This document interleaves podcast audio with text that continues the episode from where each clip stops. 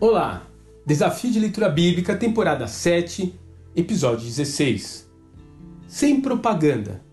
Marcos, capítulo 1. Milagres. Uma enorme quantidade deles.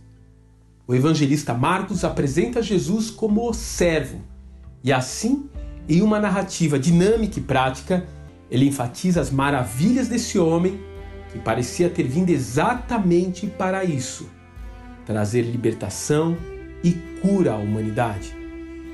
Enquanto percorreu a Galiléia, o mestre intercalou os seus ensinos com uma infinidade de curas. Os evangelhos nos escrevem cerca de 30 deles, mas deixa claro que muitos outros não foram ali relatados. Talvez para não criar um ritual na forma do poder de Deus atuar, ou simplesmente mostrar que ele tem uma forma particular de se manifestar a cada um de nós, seus prodígios ocorrem de diversas formas.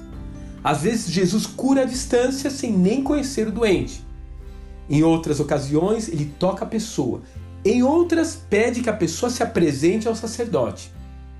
Certa vez, ele chegou a cuspir lama e colocar nos olhos de um cego.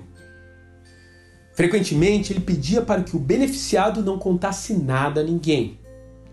Apesar de estar sempre acompanhado de multidões, o Messias não desejava fama pelo que fazia, mas sim por quem ele era. Os milagres eram as credenciais do Cristo há tanto tempo esperado.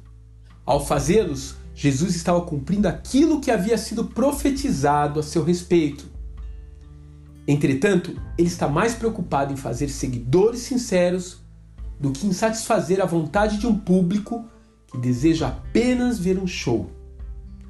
Por causa disso, ele despede as multidões para além do mar e ignora o falso interesse demonstrado por religiosos que procuram apenas contradições em seus atos.